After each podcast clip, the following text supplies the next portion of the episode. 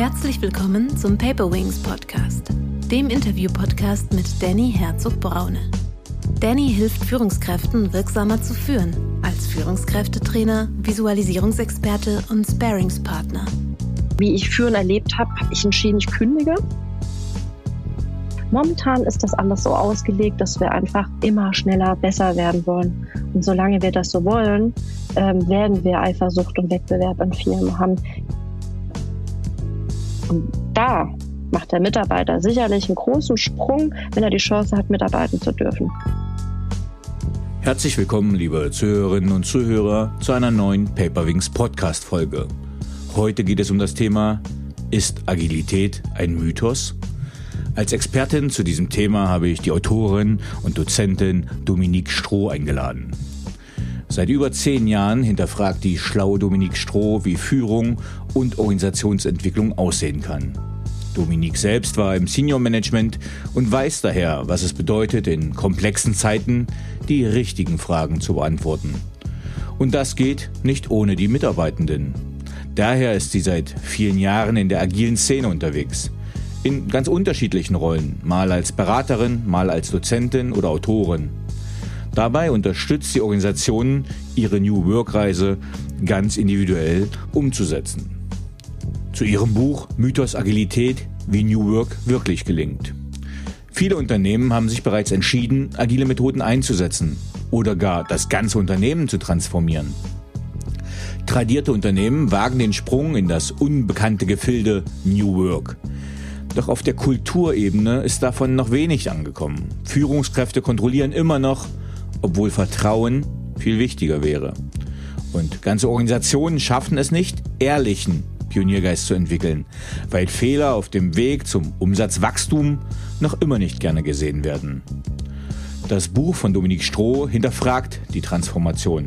Echte Insights, Fallbeispiele und Interviews zeigen, wie eine bessere Umsetzung zu echter Agilität führt und was eine Organisation wirklich tun muss, um New Work nachhaltig als Antwort auf die aktuellen Herausforderungen zu etablieren. Denn am Anfang geht es weniger um Agilität, sondern darum, welche Kultur eine Organisation hat oder entwickeln sollte, um am Markt zu bestehen. Ich freue mich sehr, Dominik hier heute begrüßen zu dürfen. Herzlich willkommen, liebe Dominik, im Paperwings Podcast. Ja, schön hier zu sein. Ich freue mich sehr, mit dir heute das Vergnügen zu haben und äh, mit allen Zuhörern. Liebe Dominik, würdest du dich bitte mit eigenen Worten vorstellen und uns sagen, wie du der Mensch wurdest, der du heute bist? Nun, jetzt hast du ja schon so schöne Fakten reingebracht, ne, die man sich so als Experte irgendwann so überlegt, was will ich denn über mich erzählen? Ähm, ich würde ganz anders mal anfangen. Äh, ähm, wie ich so geworden bin oder warum ich mich dem Thema gewidmet habe, ist, dass ich einerseits das große Glück hatte, damals bei meinem ersten Arbeitgeber, ähm, das war Hayes, ich glaube, da hast du sogar auch letzten Carlos Frisch mit bei dir, ne? Mhm. Äh, ähm, mit 23 schon Teamleiterin zu sein und ich war verdammt schlecht. Also wirklich verdammt schlecht. Ich habe das Thema irgendwie noch nicht so auf der Kette gehabt. Ne? Und äh, ähm, hatte, äh, äh, ich habe beide Studiengänge nebenberuflich gemacht und beim ersten Studiengang Personalentwicklung und Schwerpunkt auf Führung ja, habe ich einerseits angefangen, mich zu hinterfragen und aber auch so grundsätzlich, was Führen ist. Und ähm, genau vor dem Hintergrund, ähm, dass ich äh, A, dann auch von meinen Mitarbeitern ganz viel Feedback bekommen habe, was hätte ich besser machen können. Und auf der anderen Seite, wie ich Führen erlebt habe, habe ich entschieden, ich kündige und habe dann gesagt, Leute, ich will die Führungswelt von morgen beeinflussen. Im Kleinen und vielleicht habe ich Glück auch mal im Großen. Und so fing das an. Ne? Und ähm, dann fing ich an, ich erstmal mich selbst zu hinterfragen, ähm, was ist gute Führung, dann irgendwann braucht's Führung und kam sehr schnell in, in Startups und dann auch wieder größere Unternehmen ähm, im Kontext von Agilität. Ne? Und dann immer mehr anfänglich diese Methodenthematik, Scrum und Co. Und ähm, hat mir persönlich nicht gereicht, weil ich glaube, Methoden sind ein Werkzeugkoffer und das ist wichtig. Und äh, da gibt es mhm. welche, die sind ne, gerne auch von, in Anführungsstrichen früher, ne, weil agil ist ja eigentlich 50er-Shit. Ähm, mhm. Ähm, aber sagen wir mal von früher, was wir uns so gesammelt haben, äh, Stichwort KPIs, ne, es kann mhm. hin und wieder Sinn machen. Heute können aber auch OKRs eine Sinn machen oder dann beides. Und, und das war so das eine. Und äh, wie gesagt, von der anderen Seite habe ich für mich immer mehr den, den Pfad der Organisationsentwicklung aufgenommen, weil das ganzheitlicher ist. Und das hat mich getrieben und es ist wirklich so, ich stehe morgens auf mit dem Wunsch, in dem Umfeld, in dem ich arbeite, eine bessere Arbeitswelt zu schaffen. weil ich glaube, dass Menschen dann aber sie gerne auf die Arbeit kommen, dann auch gute Arbeit machen. Ne? Da muss man, glaube ich, auch nicht um Umsatzwachstum äh, und Co. reden, sondern das entsteht, wenn jemand Bock auf seinen Job hat. Und das ist das, wie ich so irgendwie entstanden bin über die Jahre. Ja, vielen Dank. Ähm Vielleicht noch für die Zuhörerinnen ganz kurz die Erklärung, äh, weil wir, wenn wir beide so als Berater hier so, ich sage mal, in den Nerd-Talk verfallen, ist mir mal ganz wichtig, so für die nicht ganz so tief drin sind, die abzuholen. Also KPIs werden jetzt zum Beispiel Key Performance Indicators, das heißt Kennzahlensysteme und dagegen sind die OKRs, die Objectives und Key Results, quasi eine neuere, agile, ja auch eine Art Kennzahlentechnik, die aber agiler und dynamischer ist und zum Beispiel von Google eingesetzt wird. Du hast eben schon sehr schön gesagt, was dich antreibt und was dich motiviert, aber wie bist bist du dazu gekommen, das Buch Mythos Agilität zu schreiben? Das ähm, hat sich daraus gebildet, dass ich in verschiedenen Transformationsprojekten immer wieder angefragt wurde oder auch selbst erleben durfte, dass wir ähm, uns leicht tun, an der Struktur zu arbeiten. Heißt konkret, ne, wenn wir ein Unternehmen verändern, dann versuchen wir, die Abläufe zu verändern oder die Aufbauorganisation bedeutet, ne, dass wir dann beispielsweise jetzt eine Netzwerkorganisation haben oder in Chapters arbeiten, ähm, wir jetzt total agile Organisationen haben und ähm, da äh, viele Veränderungen auch stattgefunden haben. Und ähm, auf dem Weg dahin ist mir aber aufgefallen, dass viele Unternehmen den kulturellen Teil vielleicht zu kurz gedacht haben. Nämlich, ähm, wenn wir gewöhnt sind als Unternehmen und auch gleichzeitig die Mitarbeiter, die darin arbeiten, 20, 30 Jahre ganz klar geführt zu werden, ne, also in Anführungsstrichen das hierarchische Konstrukt, ich kriege eine klare Ansage, die ich da quasi zu erledigen habe. Und auf einmal sagt man mir als Mitarbeiter, ja, jetzt äh, entscheid doch mal selber. Wie soll denn das funktionieren? Ne? Und das mhm. ist einfach eine Form von Sozialisierung, die wir, und das ist einfach auch ein Kulturaspekt, den wir, glaube ich, unterschätzt haben und an dem wir ähm, noch sehr stark arbeiten müssen. Das war so die Motivation, Mythos Agilität nochmal in den Raum zu stellen. Also, ne, ich mache ja auch ein bisschen hetzerig, äh, weiße Sneaker ausziehen und äh, vielleicht dann doch nochmal ähm, mit den Kollegen ins Gespräch gehen. Ähm, auch so diese Thematik und äh, das hat mich echt gestört, dass mir viele dann gesagt haben, ja, da war der Vorstand ja in, ähm, in Silicon Valley und ich dachte mhm. mir so, ey, ist ja schön, aber was bringt's denn, wenn wir in ein Startup gehen als Beispiel, äh, äh, ähm, als, sagen wir ganz salopp und weit, äh, äh, ein bisschen global galaktisch, ähm, Großunternehmen, ne, äh, fahren dann da quasi zu, zu Silicon Valley und sind trotzdem tradierte Unternehmen da ist kein Vergleich. Und wir sind hingegangen und wollen da irgendwas konstruieren, was vielleicht gar nicht zur Historie eines Unternehmens passt, vielleicht sogar gesellschaftlicher Natur zu unserem Land. Und ich glaube, wenn man sich dem Konstrukt agil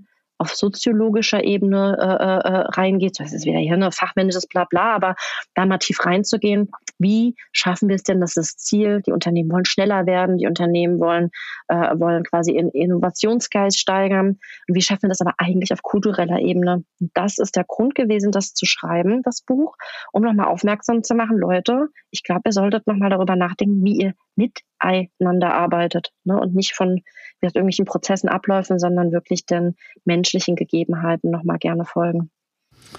Du hast ja jetzt Erfahrung, also du arbeitest ja auch in einem großen Konzern und ich sage mal, bei kleinen Unternehmen, bei kleinen mittelständischen Unternehmen, wenn ich da zum Beispiel reingehe, ist so ein Change-Prozess relativ einfach umzusetzen. Ich sage relativ, weil man natürlich die Leute in kleinen Unternehmen alle gleich sehen kann.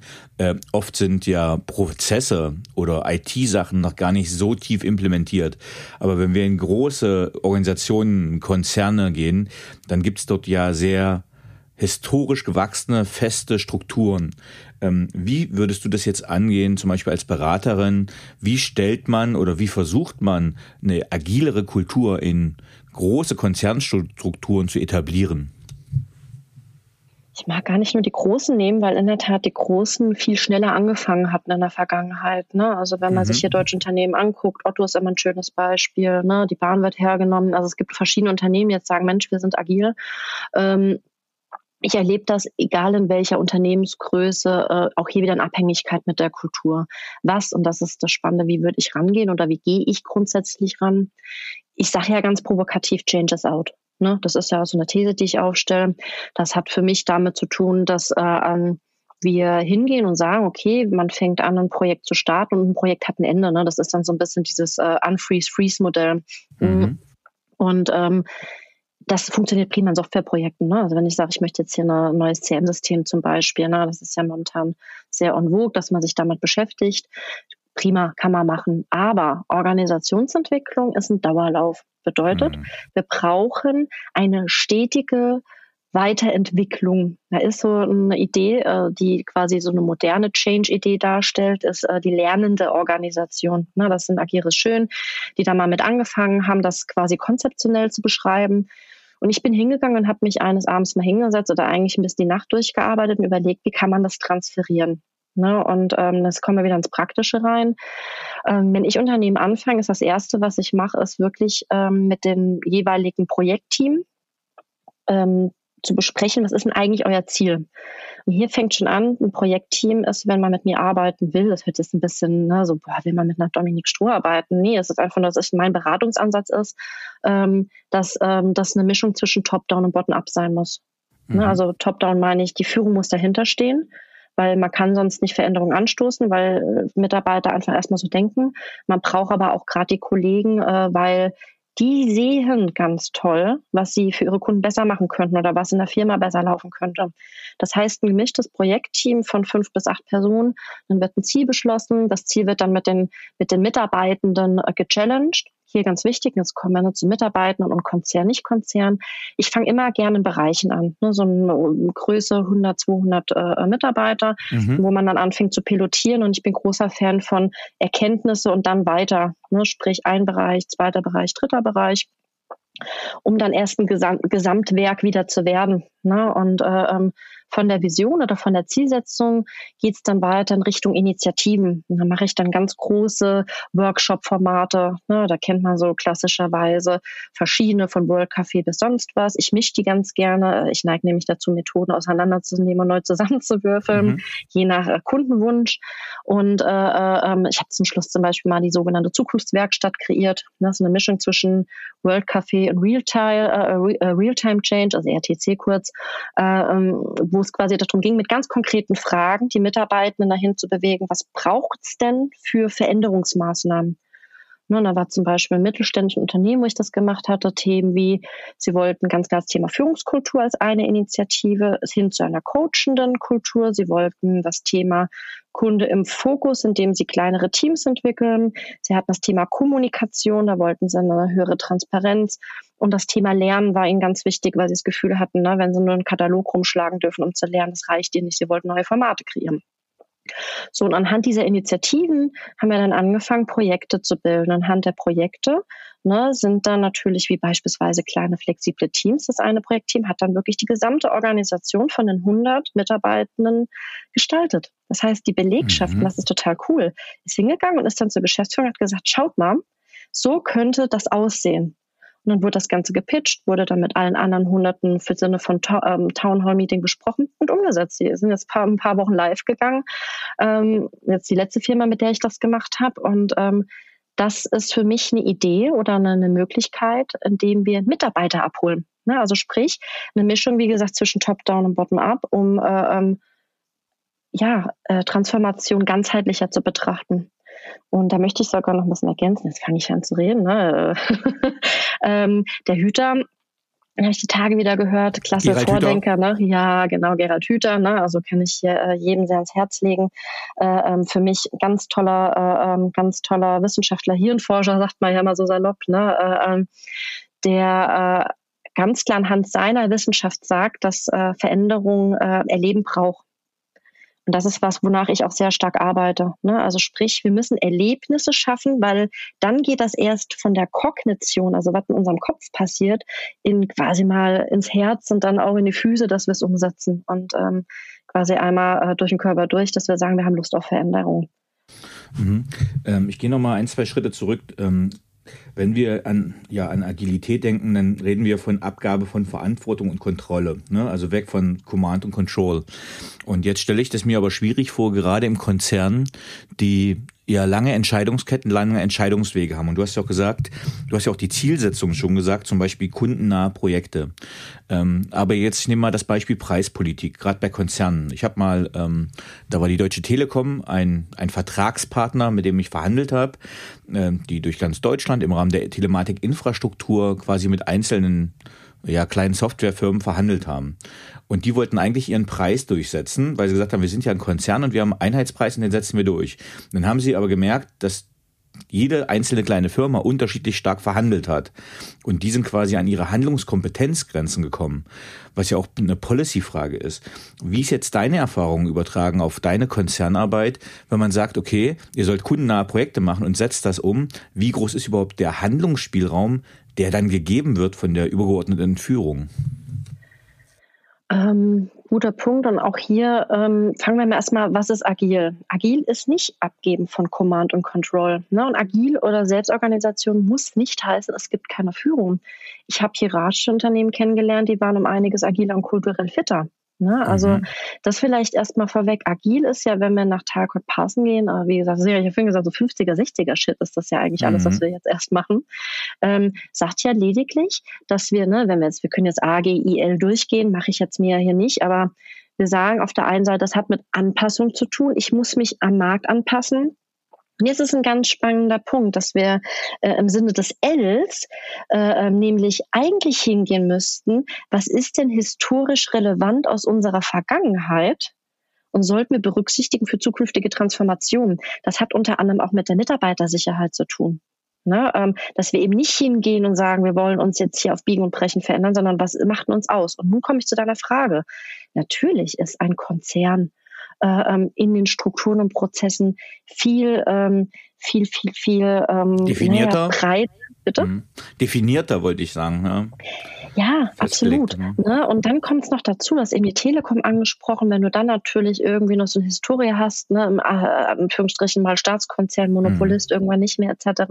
Ne, da gibt's ja jetzt äh, äh, gibt's ja Beispiele hier in Deutschland, dass du ja dann noch verschiedene äh, Grundsituationen hast, warum ein Prozess vielleicht mehr oder weniger wichtig ist, weil da Ethiketiketten hinten dran stehen, weil da äh, Vergabeprozesse hinten dran stehen und eine Behebigkeit dadurch für uns so wirken kann und wahrscheinlich für den Endkunden letzten Endes sowieso. Und dann sind wir genau bei dem Punkt, wie viel Agilität ist möglich. Ne? Und dann nämlich genau einerseits Anpassung am Markt, aber auch in, wie gesagt, nochmal treu der eigenen Geschichte zu bleiben. Und da glaube ich natürlich haben viele Unternehmen die Reise nicht zu Ende gedacht. Und das ist jetzt auch wieder salopp gesagt, nämlich natürlich wollen wir uns verändern und die Unternehmen fangen ja nicht an, weil sie es nicht wollen. Aber ich glaube, dass, und das ist genau der Punkt, den du ja sprichst äh, oder äh, angesprochen hast, ein Unternehmen muss, und das ist ein ganz, ganz wichtiger Punkt, den ich auch in meinem Buch ein bisschen rausarbeite. Wir, wie gesagt, machen so Strukturthemen, wir gehen auf die Kultur ein, aber Kultur ist ja wieder letzten Endes das Individuum, was da drin ist. Mhm. Ne, es kommen drei Menschen zusammen, automatisch kann da eine Kultur entstehen, ne? beispielsweise eine Sportgruppe. Die mhm. haben eine Kultur von beispielsweise ne, von äh, wir feiern unsere Erfolge etc. etc. Ne? Und umso größer ein System wird, dann kommen wir mal zum Verein, dann sind dann da in einem Verein verschiedene äh, Sportsgruppen und dann ist das ein ganzes System und in dem System sind verschiedene Subkulturen. Und äh, ne, das kann man ja im Sportverein mal ganz schön festmachen. Aber dann ist zum Schluss der Verein ist so übergeordnet drüber. Ne, der hält so ein bisschen diesen Kit. Und ähm, wir haben in verschiedensten Unternehmen, was ich da gerade kennenlerne, diesen Kit ein wenig verloren. Ne, also was macht ein Unternehmen aus? Und das Spannende ist, kann ich dir also mal auch mal rückspiegeln, was ich erlebe, ist, dass gerade Unternehmen, die eben weiterhin auf zum Beispiel Führung setzen, das ist jetzt eine ganz konträre Sache, äh, ähm, manchmal kulturell gerade stärker sind, weil diese Vorbildfunktionen noch da sind. Mhm. Ne, und quasi Kultur vorgelebt wird. Das heißt jetzt nicht, dass ich das richtig finde, sondern nochmal, wenn wir uns für Selbstorganisation entscheiden, müssen wir bis zum Individuum denken, um Kultur wieder aufleben lassen zu können. Weil jetzt ist ja jeder eine Selbstverantwortung, sagen wir gerne, um letzten Endes äh, ein Unternehmen voranzubringen. Aber das muss ich ja erstmal verstehen, dass ich jetzt Selbstverantwortung habe. Und das ist eine lange Reise, die wir noch gehen müssen. Und die haben wir gerade nicht abgeschlossen. Und da brechen nebenbei auch viele ab, weil der Mitarbeiter ja gar nichts macht. Ne? Das sind dann wieder typische Menschenbilder. Dann brauchst du doch wieder mehr Führung. Ähm, es braucht, und das ist äh, vielleicht nur eine Key Message, es braucht ganz klare Formate, um Agilität erlebbar zu machen, um Selbstorganisation erlebbar zu machen, dass Selbstverantwortung antrainiert und Selbstorganisation überhaupt erst funktionieren kann. Deswegen ist das gerade in Unternehmen, die weniger Führung äh, oder Netzwerkorganisationen gestalten, große Herausforderungen, die da oder große Herausforderungen, die sie da gerade haben. Ich würde jetzt mal eine Synthese bilden aus unterschiedlichen Sachen, die du gemacht, äh, gesagt hast. Äh, wenn ich sagen würde, ähm, eigentlich ist die Lösung, das wäre jetzt meine Konklusion, agile Führung. Was wäre dann in deinem Sinne eine agile Führung? Was würde die beinhalten? Ah, das ist ein schönes Thema. Hm, habe ich ja mein erstes Buch zugeschrieben, ne? ganz gut. Ähm, für mich ist erstmal ganz wichtig, ich glaube, es wird weiterhin Formen von Führen brauchen.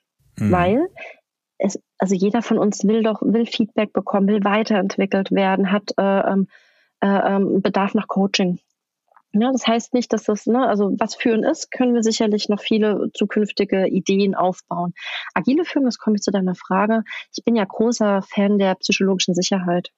Ja, das ist äh, äh, ein Konstrukt, das kommt von der Amy Edmondson zumindest mal, weil das jetzt gerade von ihr getrieben wurde, eigentlich auch in den 90ern, ne, äh, ähm, und aber auch wieder 50er, 60er Schein, der sagt, wir Menschen brauchen Sicherheit in Veränderungsprozessen. Mhm. Aber, und jetzt kommt Amy und hat das quasi dann in der Praxis erprobt ne, und ist hingegangen, äh, unter anderem natürlich wieder Google, die das dann sehr stark erproben. Und nochmal ist aber Amerika und nicht Deutschland. Und jetzt mhm. kommen wir auf Deutschland, was ich gerade in der Praxis erprobe, und dann sind wir bei agiler Führung wenn ich als Führungskraft einen Raum schaffe, in dem meine Mitarbeiter sich wohlfühlen, sich ernst genommen fühlen, wertgeschätzt, anhand ihrer Stärken weiterentwickelt werden. Und ich als Führungskraft oder das Team und das in einem gemeinsamen Konstrukt erkenne, wer in welchen Sachen stark ist.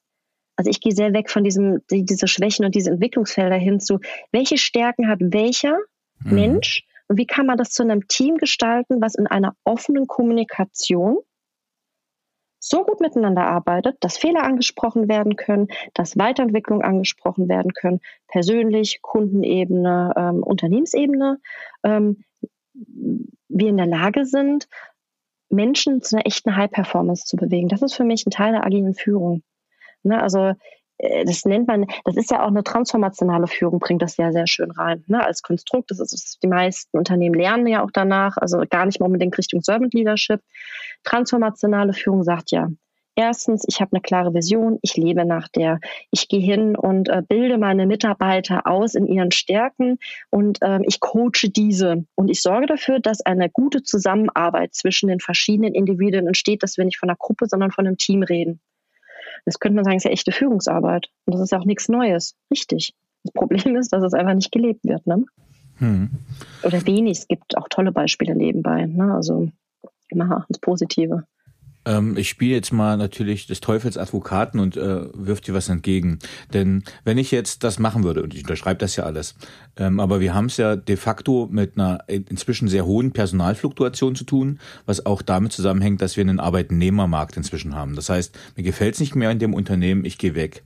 Ähm, wenn ich natürlich standardisierte Rollenbeschreibung habe, dann kann ich relativ leicht Puzzleteile austauschen. Ich sage es mal bewusst so materialistisch. Ähm, aber wenn ich jetzt einen richtig schön entwickle in seinen Stärken, ja, also, na, wie sagt man, so wie bei einer Bundespolitik, wo man Superminister zusammen äh, will. Und jetzt würde man aber in einem Unternehmen, der kriegt die Kompetenzfelder Wissensmanagement, Produktentwicklung, weil er einfach richtig stark ist. Aber dann nehme ich, dann wechselt der. Und dann habe ich ja einen riesen Wissens- und Talent-Gap plötzlich in meiner Organisation geschaffen, weil ich sehr stärkenorientiert die Leute eingesetzt habe. Macht sich eine Organisation damit nicht auch stärker angreifbar und verletzlich, wenn sie solche Strukturen einführt? Ja, ja, klar, das ist ja äh, kapitalistisches Grundge äh, Grundgut, ne, dass wir sagen, Menschen sind austauschbar, ist eine Ressource. Ähm, bin ja, und das gebe ich meinem Buch ja ganz, äh, ganz klar mit, bin, bin großer Verfechter, dass wir sicherlich auch unser Wirtschaftssystem überdenken dürfen. Ne? Also gibt es ja ganz tolle Beispiele. Ähm, die es aber auch Jahre braucht, um sowas überhaupt anzupacken. Aber um das dann wieder auf die Unternehmen zu, zu ähm, quasi beziehen, ein Mitarbeiter, mache ich, mach ich zum Beispiel ja gar nicht dran fest, das ist jetzt der ITler oder der mhm. ist jetzt äh, ist jetzt quasi die nennen wir es mal die Sekretärin, die Putzfrau etc. Und, ähm, das Ding ist, das Wissen dann verloren geht, wenn ich Wissen natürlich nur bei einem pachte und quasi in Rollen denke. Wenn wir jetzt aber hingehen und sagen, mache ich dir gleich auch ein konkretes Beispiel, jemand hat bestimmte Kompetenzen. Ne, da gibt es ja auch verschiedene, ne, von Myers-Briggs etc., verschiedene äh, Ansätze, wie man Persönlichkeitsstrukturen äh, ähm, quasi werten kann. Und ich setze die Kompetenzen ein. Bedeutet, so wie wir, ne? also zum Beispiel ich hatte jahrelang in der Führung, in der direkten Führung mit verschiedenen Produkten zu tun. Ich kann aber auch genauso beraten. Warum? Weil beispielsweise meine Stärke ist Analyse. Ne? Also ich kann Dinge gut analysieren, beobachten, daraus Schlüsse ziehen. So, das kann jetzt in der Führung funktionieren, kann als Berater funktionieren. Und ähm, jetzt ein ganz konkretes Beispiel von einer Firma zu machen, die ich kennengelernt habe, auf meiner Buchreise nennen wir es mal. Ähm, Quäntchen und Glück, die sitzen in Dreieich, die gehen hin und haben gesagt, äh, Stichwort Einheitsgehalt. Mhm. Ja, die, sind, die sind weggegangen von, äh, ähm, von ähm, jeder kriegt nach seiner Berufsgruppe ein Gehalt, sondern alle kriegen gleich viel, weil wir arbeiten ja alle gleich viel. Also wir hocken alle 40 Stunden in diesem Büro. Dann hatten die folgendes Problem. Das haben die mir erzählt und ich fand das ganz spannend. So ein ITler hatte halt überhaupt keinen Bock auf die äh, auf dieses Gehalt, weil der Markt gerade IT schreit. Ne? Ist ja. Natürlich, ne, gehen mit DevOps und so, aber ähm, quasi äh, das wird gesucht. So, dann haben die, dann hatten die da eine, eine äh, ganz tolle äh, eine, eine Empfangsdame, die gesagt hat, ich wollte schon immer programmieren. Und dann haben sie sie ausgebildet und sie ist ihre Programmiererin. Und jetzt wird es nämlich spannend. Ne? Also wenn wir so in Zukunft denken, wenn wir ja hingehen und sagen, ne, wir haben ein, ein, wir haben einen Menschen und nicht mehr ein CV, geradlinig, ne, nenne ich auch gerne das Wort der Mosaikkarriere, ähm, was ich mal äh, auffangen durfte von der Sophia von Rundstedt, die ja eine Outplacement-Beratung äh, hat, ne, ähm, hingeht und sagt, ein Mensch hat bestimmte Stärken. So, Punkt.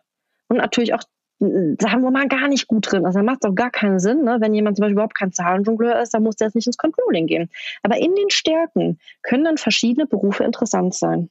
Hm. Und dann wird Wissensmanagement ein ganz interessanter Aspekt, nämlich dann gehen wir weg von äh, gepachtetes Wissen hier, sondern wir gehen hin und entwickeln Menschen in verschiedenen Rollen, in denen sie die Möglichkeit haben, auch zu arbeiten. Das heißt, wenn ein, ein Mitarbeiter zum Beispiel geht, könnte jemand anders das quasi komplementieren, weil quasi da auch die Stärken liegen mal so ein Zukunftsgedanke, ne, weg von diesem klassischen CV.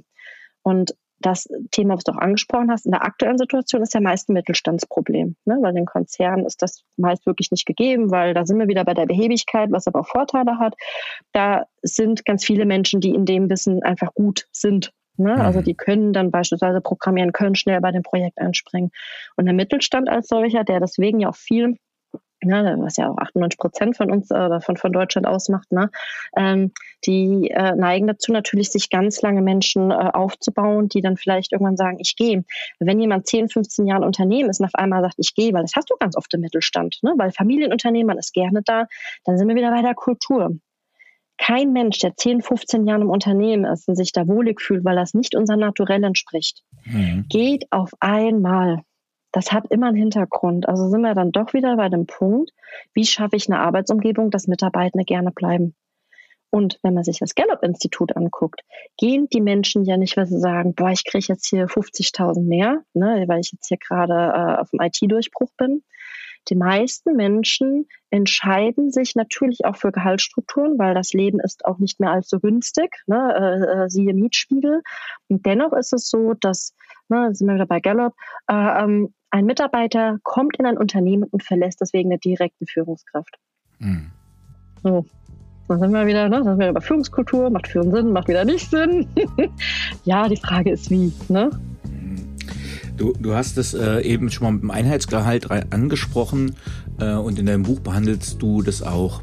Warum glaubst du, dass der Homo economicus tot ist, also der ökonomisch rational denkende Mensch, also wo man sagt, okay, ich entscheide mich äh, also in den USA ist das tatsächlich so, da hatte ich ein Interview zu gemacht äh, da, und da reden wir wirklich über Centbereiche. Ne? Bei dem Logistikunternehmer kriege ich 10 Cent mehr, dann wechsle ich den Arbeitsplatz äh, und gehe zu dem, der 10 Cent mehr bezahlt. Ähm, mhm. Warum glaubst du, dass das äh, aber so nicht stimmt oder warum der Homo economicus tot ist? Ähm, zwei Punkte. Ne? Das Thema ist, äh, USA äh, und Deutschland ist auf dem Arbeitsmarkt ja ganz schlecht zu vergleichen, weil das ja. Schöne und der Komfort ist, dass wir hier als Arbeitnehmer sehr sicher sind. Hm. Ne? Also hier ist es ja wirklich so, selbst wenn wir irgendwelche kritischen Themen ansprechen würden und äh, ähm, quasi, da hätten wir nicht die Angst, wir wären vor die Tür gesetzt. Das würde in Amerika viel schneller funktionieren anhand der arbeitsrechtlichen Themen. So, und dadurch findet natürlich ein Wechsel ganz anders statt. Ähm, so, also erstmal diese, diese Aspekte, rechtlichen Aspekte äh, äh, oder rechtlichen Punkte. Wenn wir auf den Homo economicus, wie ich ihn beschreibe, im Buch kommen, dann mache ich ja die Theorie auf und dann, bei was, was stellen wir uns denn vor an, an einem Idealmitarbeiter?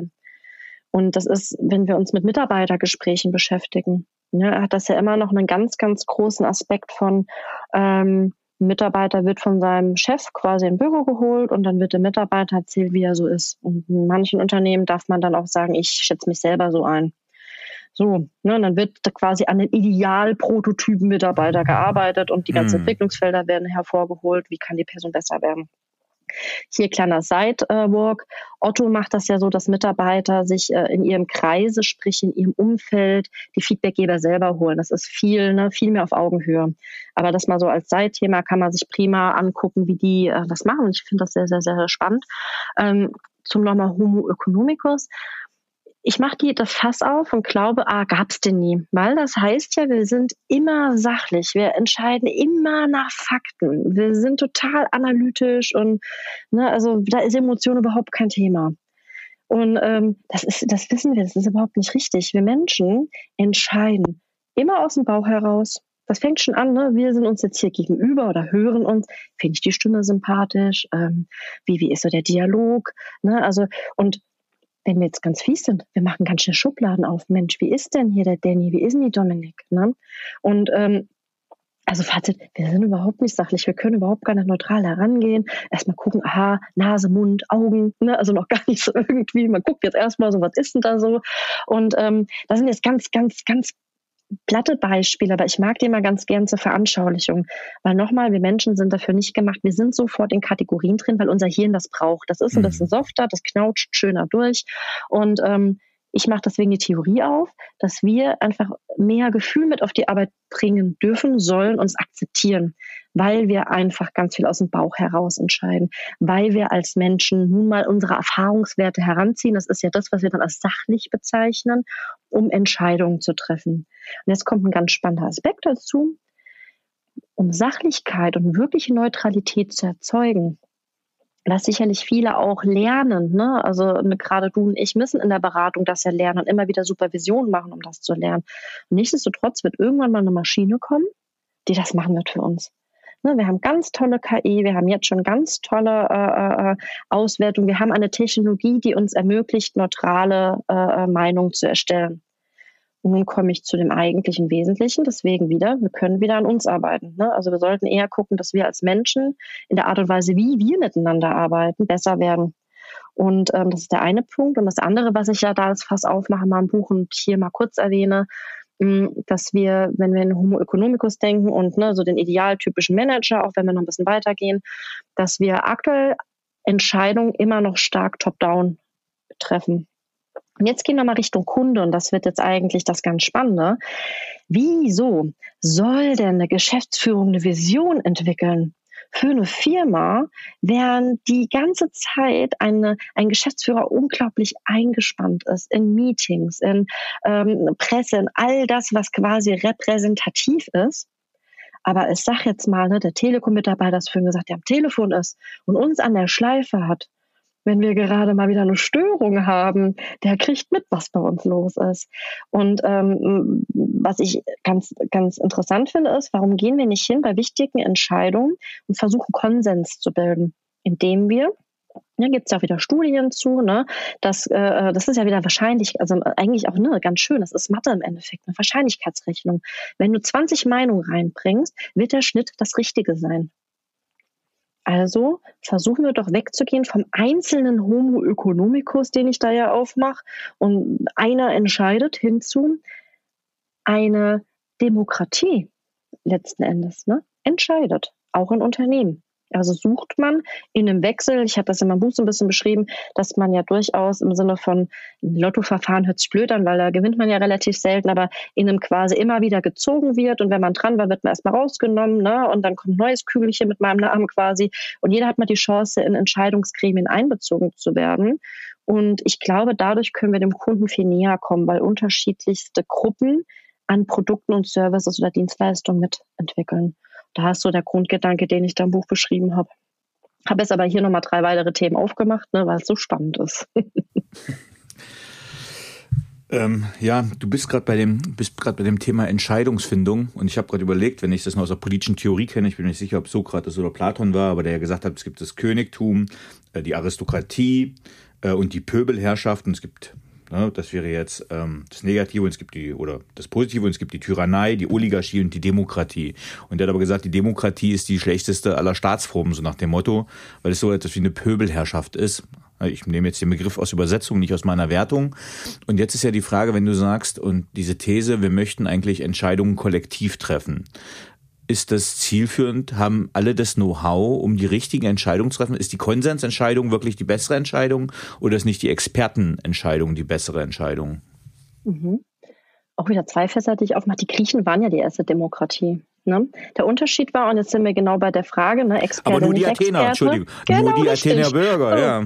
Ja, ja, genau. So, ne, und dann, äh, äh, äh, genau, deswegen wollten sie mit, äh, ähm, mit verschiedenen äh, quasi in den Krieg ziehen, deswegen, aber lassen wir mal erstmal kurz äh, beiseite, das sind ja heute nicht im Geschichtskurs, aber ja, ähm, Athener, und sie haben aber ne, grundsätzlich ja in Griechenland akzeptiert, dass äh, Leben und Leben lassen. Und in der Demokratie, und das ist nämlich jetzt genau das Spannende, waren auch nur die Intellektuellen Mhm. So.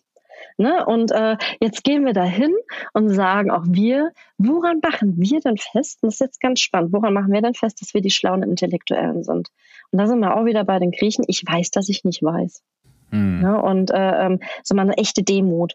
Und ich gehe jetzt mal davon aus, wenn ich ein Unternehmen, ne, als Geschäftsführer ein Unternehmen habe, sollte ich doch davon ausgehen, dass egal in welcher Etage die Menschen wissen, was mein Produkt und mein Service ist. Und wenn nicht, dann habe ich ein ganz anderes Problem. Also sind doch da überall Experten. Wir bleiben nochmal bei dem Telekom-Beispiel. Das heißt, jeder weiß, es geht zum Schluss darum, äh, äh, mal ganz einfach formuliert, Erreichbarkeit. Ne? Erreichbarkeit, Menschen kommen zusammen über verschiedenste Kanäle dann ist es doch wichtig, dass ich einen von der Hotline dabei habe, genauso einen Key-Account und vielleicht dann aus der Geschäftsführung, weil alle wollen doch für den Kunden gute Erreichbarkeit. Und die unterschiedlichsten Erfahrungen, die ich in dem Kontext sammle, bringen ja dann wieder einen Erfahrungswert, der Entscheidungen herbeiführen kann, die wahrscheinlich besser sind, wie wenn ich nur aus, ich sage das mal, aus dem Elfenbeinturm entscheide der nebenbei, es gibt natürlich einen Grund, warum man irgendwann in solche Rollen kommt, weil man sich entschieden hat, Verantwortung zu übernehmen, weil man tolle Führungsskills mitbringt im Idealfall. Ne? Und ähm, ich möchte auch nach wie vor äh, dafür plädieren, dass es äh, äh, Entscheidungen gibt, die ganz klar in der Geschäftsführung sind, weil das ist das Witzige, beispielsweise Personalabbau. Da würde ich gerne mal sehen, wenn man in eine Konsensentscheidung geht, wie Mitarbeitende damit umgehen. Oder auch, wer kriegt wie viel Gehalt. Das habe ich in Startups erlebt. Ne? Das läuft nämlich alles gar nicht so fancy ab, wie man immer glaubt. Ne? Äh, ähm, also klar, es macht Sinn, bestimmte Entscheidungen zu fällen. Aber nochmal Richtung Kunde. Das ist ja das, wo es allen drum geht. Macht es Sinn, in Mehrheiten zu arbeiten und gleichzeitig auch im Sinne von Kultur. Weil erstens alle arbeiten für den Kunden und alle arbeiten im System für den Kunden. Und da macht der Mitarbeiter sicherlich einen großen Sprung, wenn er die Chance hat, mitarbeiten zu dürfen. Und ich glaube, dadurch kommen tolle Ideen, äh, Ideen zustande. Äh, wir haben jetzt zweimal das Thema schon angerissen, aber da würde mich deine konkrete Meinung mal interessieren. Und zwar haben wir jetzt zweimal das Thema Gehalt, Entlohnung gehabt. Und das haben wir aber nur mhm. angerissen, zum Beispiel aus dem Bereich Startup. Ähm, was ist deine Meinung zum Einheitsgehalt und was denkst du, wie setzt sich unser Gehaltssystem zusammen und wie kann man das zukünftig gestalten? Mhm. Das ist eine wirklich gute Frage und vor allem auch eine, die mich beschäftigt und ich kann sie noch gar nicht final beantworten. Ich fange jetzt mal ein bisschen, fangen wir mal ethisch an.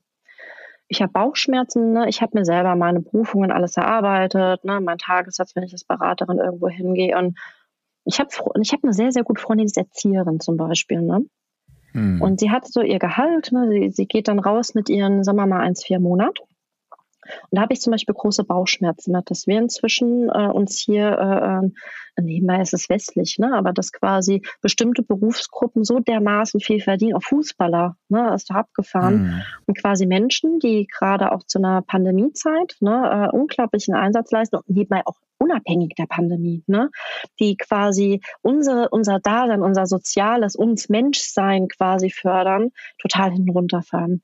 Und deswegen ist das eher was gesellschaftskritisches. Ähm, ich würde mir wünschen in Zukunft, und wie gesagt, ich habe die Antwort nicht, dass Gehalt Gehalt anders, anders gestaltet wird und Gehalt so funktioniert, dass alle gut von leben können, alle gut von wohnen können, alle gut von essen können. Und ähm, dass das nicht so, wie es aktuell läuft, weiterläuft, weil wir haben fast keinen Mittelstand mehr. Gibt's faktisch nicht. Also, ne? diese, diese Bauchgesellschaft, ne, wo man gesagt hat, es gibt diesen Mittelstandsbauch, der transformiert sich zu einer Sanduhr, ne, dass man sagt, okay, ja. es verteilt sich weiter nach oben und es verteilt sich weiter genau. nach unten, aber der Mittel oder ja, diese, dieser deutsche Mittelstandsbauch, äh, diese, ja, die mittlere Einkommensschicht, die wird auch gerade im Bereich der KI ganz stark wegschmelzen. Äh, das heißt, man wird, ich weiß noch, ich war mal in einer Fabrik, das war eine Flaschenabfüllanlage in Kiel, eine Bier, Bierfabrik. Das fand ich so erstaunlich. Da habe ich nur zwei Leute rumgesehen. Das heißt, die ganzen Prozesse des Abfüllens war alles mhm. komplett automatisiert. Aber wenn eine Flasche runtergefallen ist, dann kam ein Mensch, der musste das wegfegen. Ähm, und das fand ich interessant. Also die, die niedrigste Arbeit, die anspruchsloseste, in Anführungsstrichen, wurde von den Menschen ausgeführt. Ne? Und dann konnte man sich auch erahnen, wie die Gehaltsstruktur dann in der Umsetzung ist und wie wiederum quasi die Erlöse, aber auf der anderen Seite sind, wenn alles ähm, automatisiert ist. Okay, jetzt sind wir aber schon. Ja, ja aber da sind wir ja. aber wieder bei, bei wieder Kultur. Ne? Wie, wie wird denn mit dem, wie wird denn mit dem Umgang? Ich war letztens, äh, äh, ähm, bin ich am Empfang gewesen ne, von einem äh, quasi größeren Unternehmen, für das ich ja tätig bin, und habe mit denen so geschnackt. Und dann, äh, ne, die haben mir dann so Kaffee eingeschenkt, das war total nett, ne? Und wir jetzt waren am Empfang und die, die haben mit mir erstmal gar nichts direkt zu tun. Und dann hat ein Kollege, was hast du mit denen am Hut? Und ich dann so, ah ja, die lassen mich, die lassen mich hier rein und raus. Also habe ich ja irgendwie, ja. wenn ich hierher komme, mit denen was zu tun. Und schau mal, äh, die, die müssen hier da rumhocken, müssen schauen, ob das alles rechtens ist, wer da hier reingeht. Und ja, klar, wir hätten vielleicht nicht Lust auf diese Arbeit. Aber die haben da immer gute Stimmung. Die, die, die, die sind die ersten Menschen, die einem begegnen.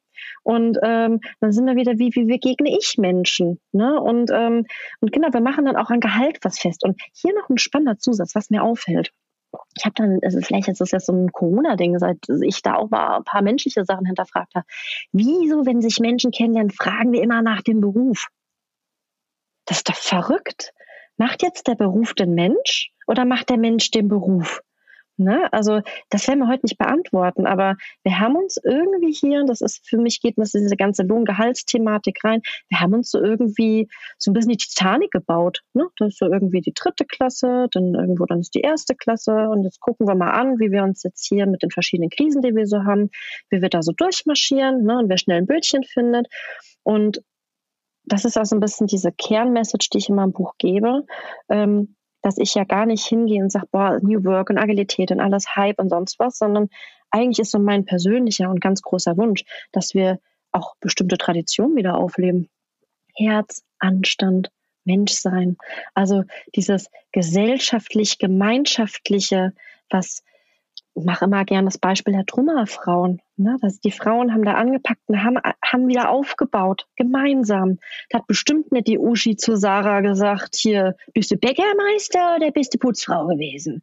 Ne? Also das ist totaler Humbug. Ne? Ähm, da ging es ja darum, wir packen gemeinsam an. Und das ist was, was, was ganz Einfaches und so Schweres, dass wir in der Kultur und in, ob als ein Deutschland, als ein, als ein Unternehmen eine gemeinschaftliche Kultur von für den Kunden, für das Thema, was wir haben, gemeinsam arbeiten, gemeinsam. Ne? Und jeden so nehmen, wie er ist. Das ist so schön gesagt und so unglaublich schwer. Also in der echten Umsetzung. Ne? Und ähm, wie gesagt, das, das liegt mir irgendwie so am Herzen, da wieder mehr Menschsein wahrscheinlich reinbringen. Also ist die Frage, ist es New Work, ist es agil oder ist es Tradition, die wir wieder aufleben dürfen? Mhm. Ich lasse das einfach kurz nachwirken, um dann einen relativ harten Schwenk von unserer philosophisch-ethischen Diskussion ähm, zurück in die äh, Niederung, in Anführungsstrichen, der Agilität zu machen. Ähm, du hast in deinem Buch äh, Agile Journey Quadranten aufgeführt. Was sind die Agile Journey Quadranten? Was steht dahinter?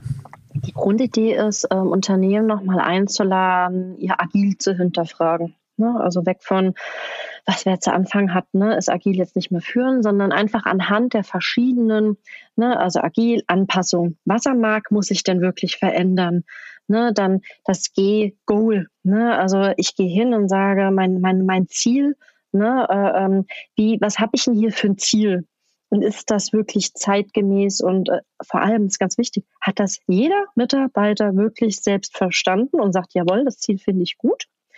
Und ähm, dann das dritte ist das Thema, ne, äh, ähm, dass das I äh, ähm, im Sinne von ähm, also integrieren, also wie integriere ich das?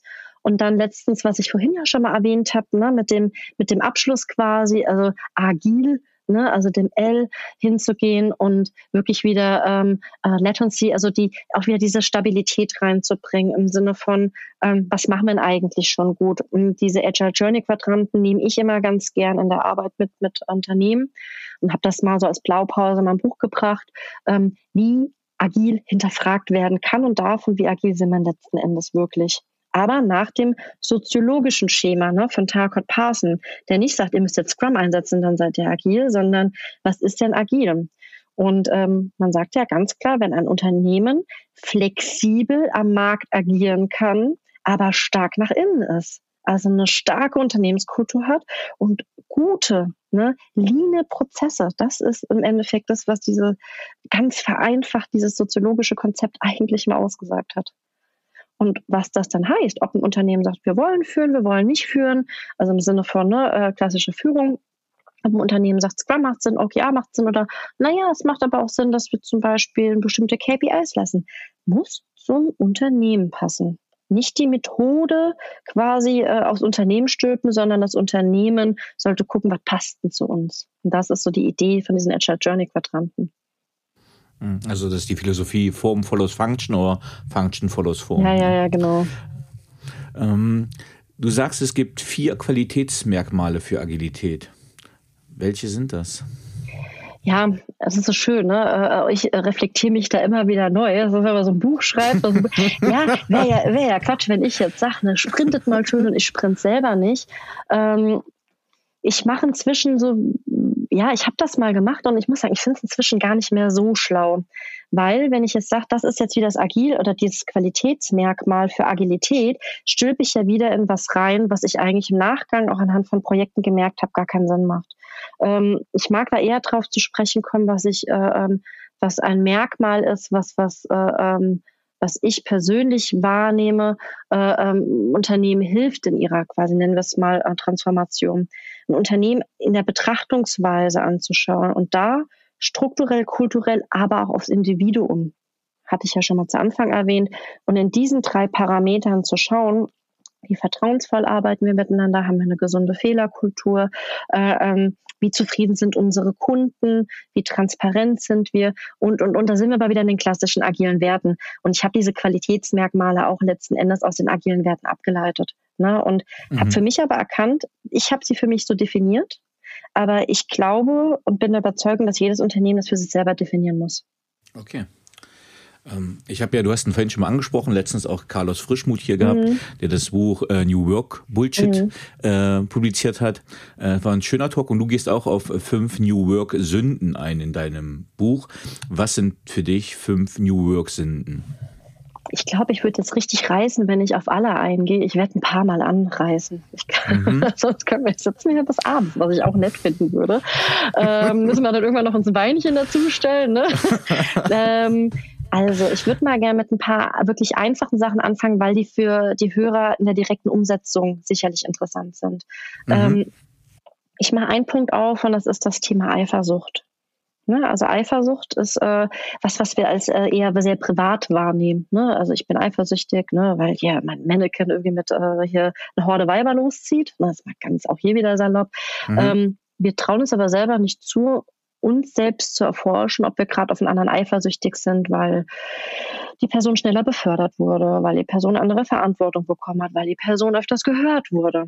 Ne? Und ähm, Eifersucht entsteht ja immer dann, ich mache das gerne, Eifer und Sucht. Ne? Manche sagen so, ich bin süchtig nach Eifer, sondern ich, ich, ich gehe gerne auf diesen Suchtaspekt ein. Nämlich, wenn ich auf andere eifersüchtig bin, habe ich doch mit mir selber eigentlich was zu tun ne, so Nachbarsgarten. Und wenn wir weniger eifersüchtig wären und erkennen, was andere für Stärken haben, oder warum jetzt vielleicht ne, jemand befördert wurde und ich nicht, oder es auch einfach gut sein lassen, uns nicht bewerten, sind wir uns selbst am meisten treu und sind auch hier wieder in der Zusammenarbeit wahrscheinlich verträglicher. Ne? Da geht es jetzt nicht um Verträglichkeit, dass wir angepasst sein sollen, sondern in erster Linie geht es halt darum, dass ich mit mir selber zufrieden bin. Und dann entstehen berufliche Situationen so oder so. Und ich selber kann immer für mich entscheiden. Ich kann in der Firma bleiben, ich kann woanders hingehen, etc. Ich kann meinen Karriereweg gehen. Das ist Selbstverantwortung. Das ist auch agil, ne? Weil immer agil. Und es müssen die Firmen, nee, ich selber habe für mich die Verantwortung.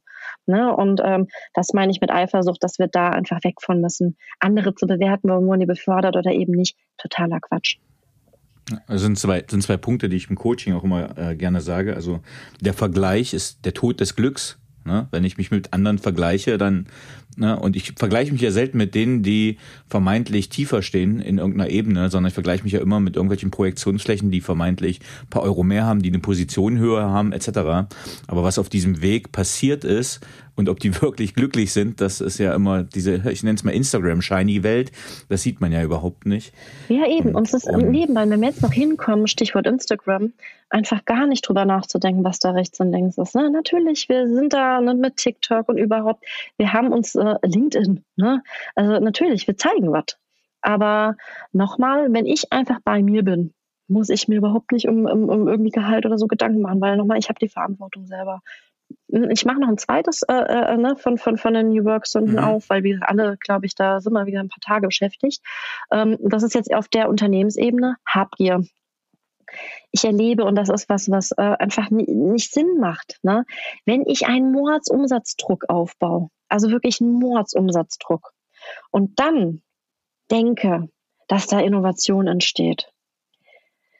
Ja, würde ich mal glatt behaupten, kann man noch mal vielleicht den ein oder anderen Kurs auf der Uni besuchen, ne? im Sinne der Humanistik, weil wir Menschen funktionieren unter Druck nur dann, wenn wir uns selber ein gewisses Druckkonstrukt bauen. Ja, das kennen einige, ne? so, so beispielsweise, ich habe eine Abgabe.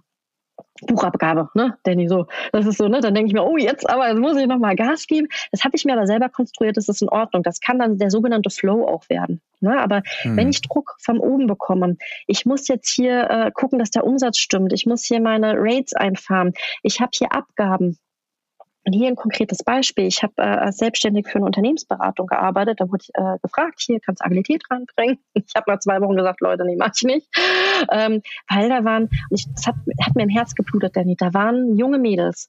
Äh, klar, ne, so äh, klassisch, äh, ich gehe in die Apps und danach gehe ich hier in eine große Unternehmensberatung und Du, die haben da teilweise von 8 Uhr morgens, weil wenn du um 9 rein bist, hast du teilweise keinen Arbeitsplatz mehr bekommen, weil es war alles total flex und offen. Dann hast du aber den ganzen Tag auf dem Barhocker rumgehockt. Das zwar sieht nett aus, aber ist für den Rücken irgendwann scheiße, ne? So. Und bis da, und die, die Kollegen sind da teilweise um 12 Uhr nachts erst wieder rausmarschiert. Mhm. Und ich weiß, da war mal ein junges Mädchen, ist dann zu mir gekommen. Dominique, ich würde jetzt mal, es war 8 Uhr abends, ich würde jetzt mal kurz in, ähm, in Sport gehen. Ich bin aber in einer Stunde wieder da. Und habe ich sie angeguckt. Mhm. Wie produktiv bist du heute noch? Ja, ja, total. dann ist sie davon marschiert. Äh, ich dachte mir, jo, okay, so kann man es auch machen. Ne? Also wir sind mal bei dem Hamsterrad, was von innen und außen, das ist Karriereleiter. Ähm, wir kommen im Burnout. Mhm. Genau. Und das ist jetzt, und jetzt kommen wir wieder zum Umsatzdruck und dem Burnout den Unternehmen aufziehen. Weil jetzt wird es ganz crazy. Wenn Unternehmen voll auf agil machen und jetzt noch einen Mordsumsatzdruck reinbringen, kannst du dir vorstellen, wie verwirrt die Mitarbeiter da drin sind. Ne, weil wenn ich auf der einen Seite gesagt bekomme, ja, mach Fehler, lern dazu, aber bitte buch noch. Du hast hier noch hier, also hast du schon Kunden akquiriert als Beispiel, ne? Wie soll mhm. das funktionieren? Und äh, ähm, das ist was, wo ich auch glaube nebenbei, ne, wenn man sich mit kapitalistisch, dem kapitalistischen System beschäftigt, was ich gemacht habe im Zuge dieses Buchs, dann ist es ja äh, linke Tasche, rechte Tasche. Ne? Es geht im Endeffekt um Schulden und Wiederverschulden und im Endeffekt haben wir ja uns irgendwie künstliches Geld entwickelt ne? und es geht darum, rein und raus in die Wirtschaft. Das ist jetzt, können wir es total komplex und noch aufmachen, was ist das eigentlich, ne? wie funktionieren Geldströme, Geldpolitik etc.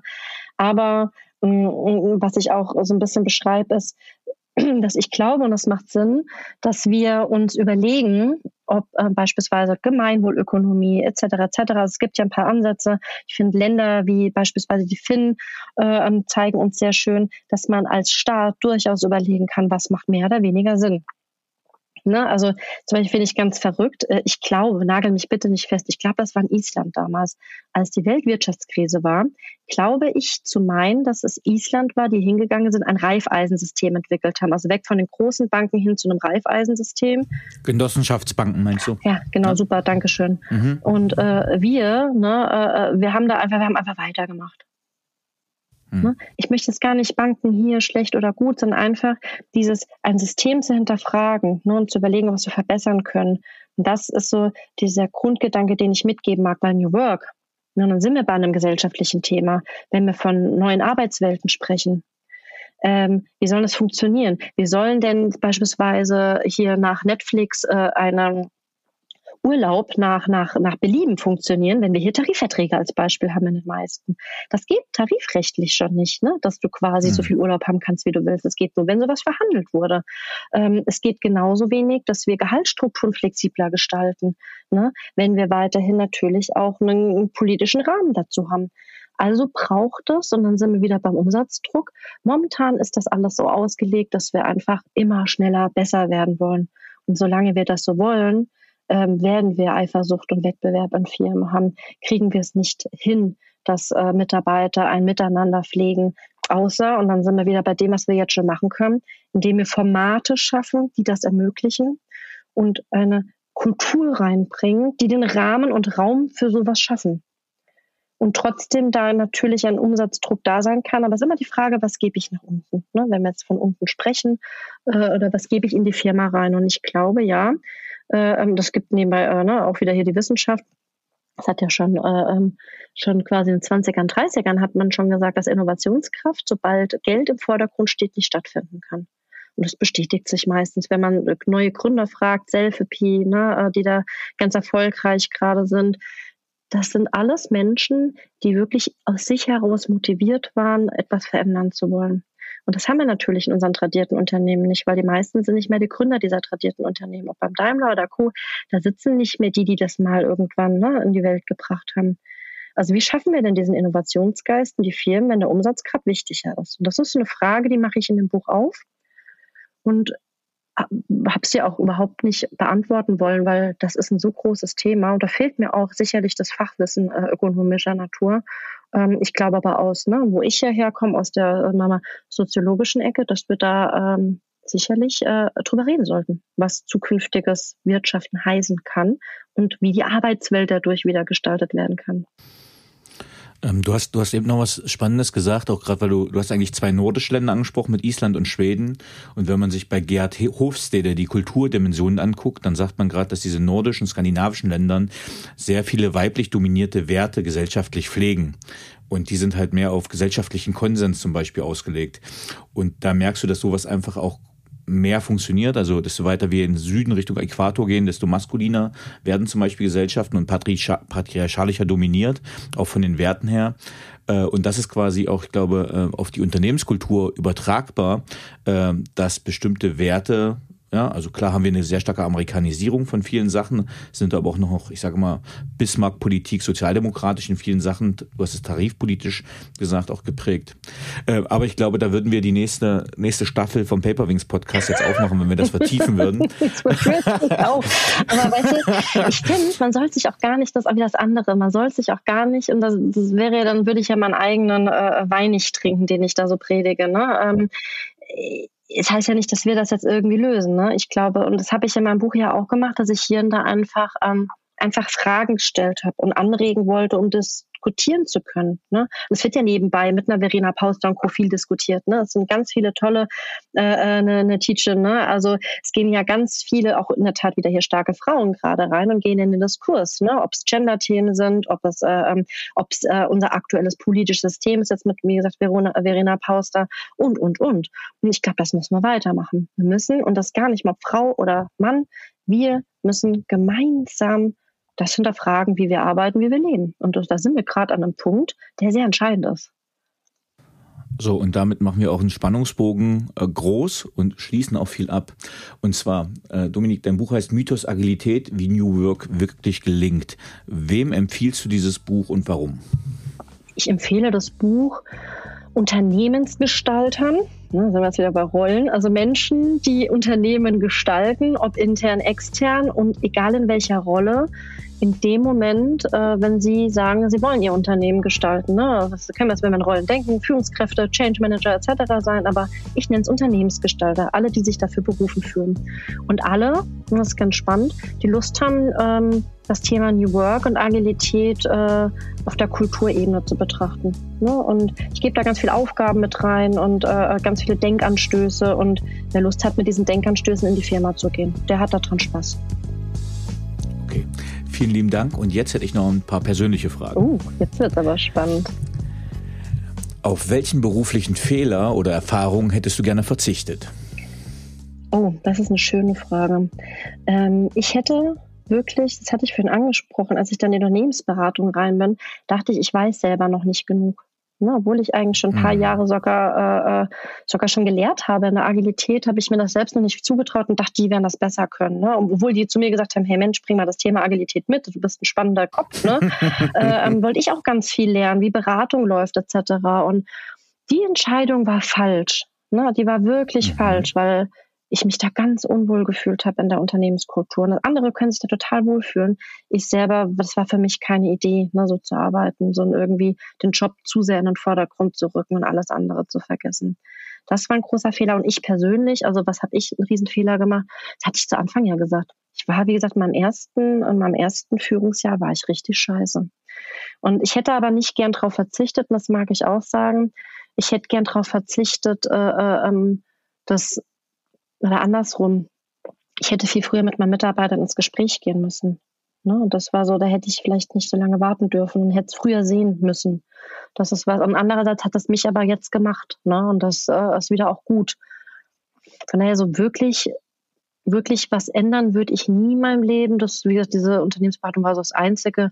Und selbst das, ne, weil hätte ich es nicht erlebt, hätte es wahrscheinlich auch meinen jetzigen Beratungsansatz nicht gemacht. Also ich nehme alles zurück. Nö, ich würde alles so lassen. Ey, man muss ja manchmal so sinnieren, ne? Ist ja auch ganz gut. Ich habe jetzt hier alle Hörer ausgenutzt, um so zu sinnieren.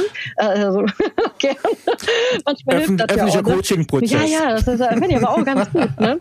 Nee, irgendwie, ich würde alles beisammen lassen. Das ist schon, hat irgendwie schon seinen Sinn gehabt. okay. Ähm, auf welche berufliche Leistungen bist du besonders stolz? Off. Das ist was, ne, das ist so eine Frage, die da, da äh, schäme ich mich ja irgendwie immer. Nee, ich kann eher sagen, weißt du was, ich, hab, also ich war mal Bereichsleiterin für, für ein mittelständisches Unternehmen und ich hatte da eine total schöne Zeit. Ich hatte total tolle Kollegen und ähm, hm.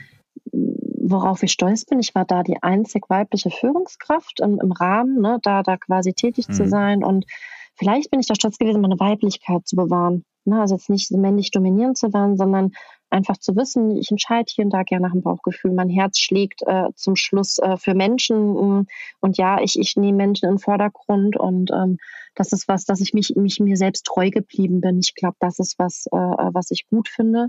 Und trotzdem ist es aber auch so, stolz kann ich immer nur dann sein, weil äh, da waren immer ganz viele Menschen mit dabei. Ne? Also ich bin irgendwie auf alles stolz, was da so gewesen ist und mit jedem Einzelnen und irgendwie auch stolz dass, äh, und froh, jeden einzelnen Menschen in meinem Leben bisher kennengelernt zu haben. Ich glaube, das ist irgendwie eher so, ja, was ich da so einigermaßen raushauen kann. Gut. Welche Fähigkeit bzw. Fertigkeit möchtest du gerne haben, die du noch nicht hast? Hm. Ja, das sind wir ja so ein bisschen beim Zaubern. Ne? Also ähm, hat ja so bei Corona Eigenschaften ne, entwickelt. Ne? Und äh, also was ich wirklich immer lernen wollte und jetzt aber auch wirklich gemacht habe, ist Backen ich konnte wirklich nie backen und ich habe mal gesagt, so wenn ich Kinder kriege, die kriegen dann vom Aldi so ein Muffin und ich mache dann Puderzucker drauf und tue so, dass ich backe. Und äh, das war immer so meine Idee, ne, so ein bisschen, äh, die ich mir so geschnürt habe. Ich habe wirklich backen gelernt. Ne. Das hat aber auch dazu geführt, dass mein Partner und ich äh, durchaus zugenommen haben. Also die Fähigkeit wahrscheinlich aktuell jetzt einen Schweinehund zu überwinden und wieder ins Fitnessstudio zu gehen, ist glaube ich gerade so die, die, die angemessenste. da könnte natürlich auch ins Zaubern gehen. Ne? ich würde total gerne mal, ähm, ich würde total gerne mal fliegen oder so, ne, so mit so einem Hexenstab. Ne? Das fände ich irgendwie auch total cool. Oder mal so, so, so, so, so ein Laserblick. Das sind alles so Sachen, wo man so aus der kindlichen Freude manchmal sagt, oh, wenn ich das jetzt hätte. Ne? Aber mal so ganz einfach, ich glaube, die Fähigkeit, mal wieder meinen Schweinehund zu überwinden und das Fitnessstudio dreimal mehr zu besuchen, das, das brauche ich. Dreimal mehr, okay. das halte ich durchaus für realistisch. Äh, ja, ja, eben. Okay. Äh, realistische Ziele setzen, okay. Äh, welches Buch oder Bücher haben dich am meisten geprägt bzw. dein Leben beeinflusst? Oh, das ist total schön. Also, ähm, aus der Agilitätssicht, in der Tat, ähm, hatte ich schon angesprochen, Hüter und da wirklich äh, einfach ne, bei Amazon eingeben, da kann man alles lesen und es tut einem gut.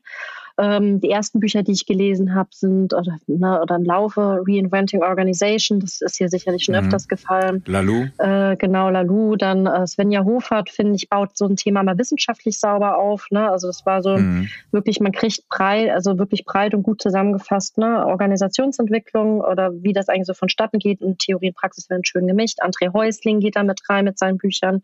Das waren wirklich HR Pioneers, genau. genau. Super. Mhm. Und persönlich, und das ist jetzt eher so aus dem Privaten, ähm, finde ich äh, ist, ne, Hermann Hesse. Ich bin totaler Hermann Hesse-Fan und äh, ähm, unter anderem das erste Buch, was ich mit zwölf gelesen habe, von ihm war Siddhartha. Und äh, da habe ich noch gar nicht gerafft, dass das jetzt mit dem Buddhismus zusammenhängt oder so. Ne? Also es war so, aha, okay, und so mal grob. Ich fand einfach schön, dass so ein König rausgeht und sich die Welt anguckt, ne, so von seinem Ross runtergeht. Und ich glaube, das hat sich dann auch immer bei mir wieder gespiegelt, ne, dass ich versuche, die Bodenständigkeit immer wieder zu finden. Ja. Sehr schön. Äh, wer waren die drei Menschen, die den größten Einfluss auf deine berufliche Entwicklung hatten? Ui. Ja, guck, da sind wir nämlich genau dabei. Also drei Menschen finde ich äh, äh ganz schwierig. Ähm, also wirklich jeder einzelne Mitarbeitende. Ne, dann gehen wir in die Hunderte rein. Die ich begleiten durfte, die das zugelassen haben. Ähm, das ist jetzt, ne, aber ich mache das mal daran fest, dann, und dann wirklich Menschen mh, hm, beruflich weiterentwickelt. Ich hatte auf jeden Fall immer einen total tollen, äh, ich hatte damals, als ich dann war Robert Mujan heißt der Director und ähm, der hat mich wirklich auch, äh, weil wir eine ganz tolle Art und Weise der Zusammenarbeit hatten, ne, hat er mich wirklich geprägt, weil er mir unglaublich vertraut hat. Ne, also es war so nebenbei die erste Führungskraft, wo ich sagte, Mensch, er war echt Führungskraft. Weil es einfach sehr vertrauensvoll mhm. war. Ne, da war, der hat Führung für mich in einer Reinrasse gelebt, wo ich es selten anders gesehen habe. Das war so ein, ein schönes Ideal. Ne? Er war mein Director, ich war Bereichsleiterin. Das hat sehr viel Spaß gemacht und er hat auch eine Bodenständigkeit gehabt, die ich sehr schätzte. Ähm, und eine weitere Person, die mich beruflich, äh, und das ist jetzt ganz verrückt, weil das auch wieder privat ist, ist meine, äh, meine, meine Oma die ist aber inzwischen verstorben, verstorben, das ist auch meine Stiefoma. Aber bei der habe ich sehr viel Zeit als Kind verbracht und ähm, eine Holländerin. Und ähm, sie ist Menschen immer mit einem Lächeln begegnet und hatte eine Begeisterungsfähigkeit für alles. Und war eine richtig coole Quatschnase. Und ich glaube, dass äh, ihre Herzlichkeit äh, durfte, ich, durfte ich vielleicht übernehmen. Ne? Äh, ähm, auf jeden Fall hat mich das sehr geprägt und auch mein Handeln. Vielen Dank. Was möchtest du am Ende deines Lebens von dir sagen können, erreicht zu haben? Ich mache mal das Gegenbeispiel. Ich sage ja mal Menschen, die in der Workaholic-Schiene, äh, äh, sage ich immer, willst auf deinem Grab, äh, Grabstein stehen haben, du bist der beste Mitarbeiter. Ne? Das ist das Gegenteil, was. Sie hat sich selber die Frage zu beantworten und nicht ketzerig zu sein. Ähm, wenn ich auf mein Leben zurückblicke, wünsche ich mir, dass ähm, ich für die Menschen für mich selbst und für die Menschen gut war. Was auch gut immer bedeutet. Ne? Aber so im Rahmen, wenn wir jetzt mal so ein Karma denken, ich habe Gutes getan und äh, ähm, Menschen haben sich wohlgefühlt und ich habe mich selber wohlgefühlt. Ich glaube, das ist was, was bodenständig ist und kann ich irgendwie jeden Tag versuchen, ne? Ein nettes Lächeln und so. Mhm. Hast du ein Lebensmotto? Und wenn ja, wie lautet es? Mhm. Nee, äh, nicht direkt. Ich habe da immer ganz unterschiedliche Ideen. Ähm, äh, ich sage dir einen Wert von mir. Ähm, all das und mein Handeln bestimmt sich daher, dass mein erster Wert Ehrlichkeit ist. Und danach handle ich ganz stark. Also das bedeutet, dass ich auch manchmal Sachen raushaue, wo andere sagen, ah, das war jetzt aber nicht politisch korrekt. Ich mach's. so. Und dass einfach mal weiß immer, woran man bei mir ist. Und das ist das, was ich an mir selber dann auch mag. Liebe Dominique, ich danke dir vielmals für dieses sehr unterhaltsame und auch tiefgründige Gespräch. Vielen Dank. Danke dir. Bis bald. Tschüss.